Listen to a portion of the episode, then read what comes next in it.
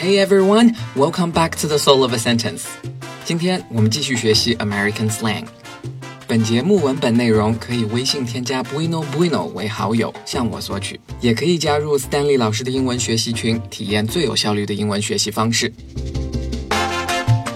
The slang we're going to talk about today is cash cow. Cash 是现金，cow 是奶牛。呃，cash cow 挤出来的可不是牛奶那么简单， 它挤出来的那可是钱。什么意思呢？cash cow 的意思是赚钱机器、铁饭碗。如果有一头 cash cow 在家，那可就吃穿不用愁了。The speed traps set up by the cops are just another cash cow to fill city hall's coffers. 测速照相就是警察叔叔安装的赚钱机器，用来满足市政金库。Speed 速度，trap 是陷阱，speed trap 速度陷阱，嗯，其实就是我们在路上经常听见的“前方有测速拍照，限速八十”，测速照相。Cops 是警察，set up by the cops，这里有一个被动，意思是由警察部门安装的。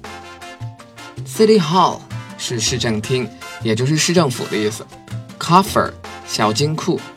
To fill city hall's coffers，就是填充市政府财政收入的意思。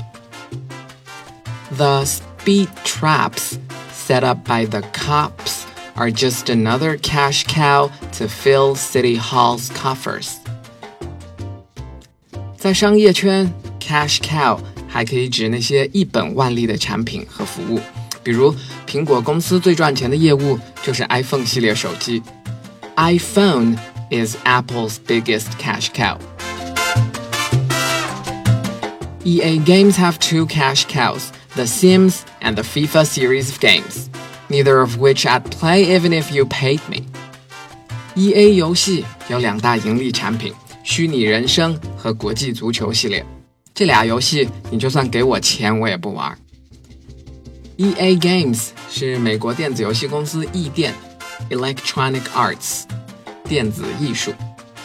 The Sims》这款游戏的名字，嗯，虚拟人生，有的人还挺喜欢玩的。FIFA 大家都不陌生，是国际足联的意思，世界杯就是这个足联下面的一个比赛。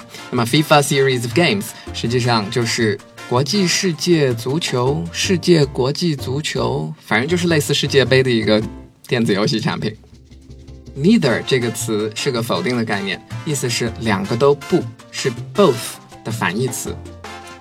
I'd play 是 I would play 的缩略形式，neither of which I'd play 我两个都不会玩。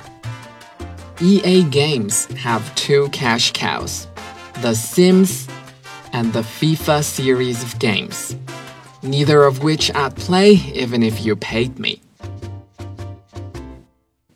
今天的句子 Number one. The speed traps set up by the cops are just another cash cow to fill City Hall's coffers. Number two, iPhone is Apple's biggest cash cow. Number three, EA Games have two cash cows The Sims and the FIFA series of games, neither of which I'd play even if you paid me. 如果你喜欢我们的节目，欢迎在喜马拉雅 APP 订阅专辑《The Soul of a Sentence》。别光听，记得点赞和评论。今天内容就是这些。My name is Stanley, and I'll see you next time.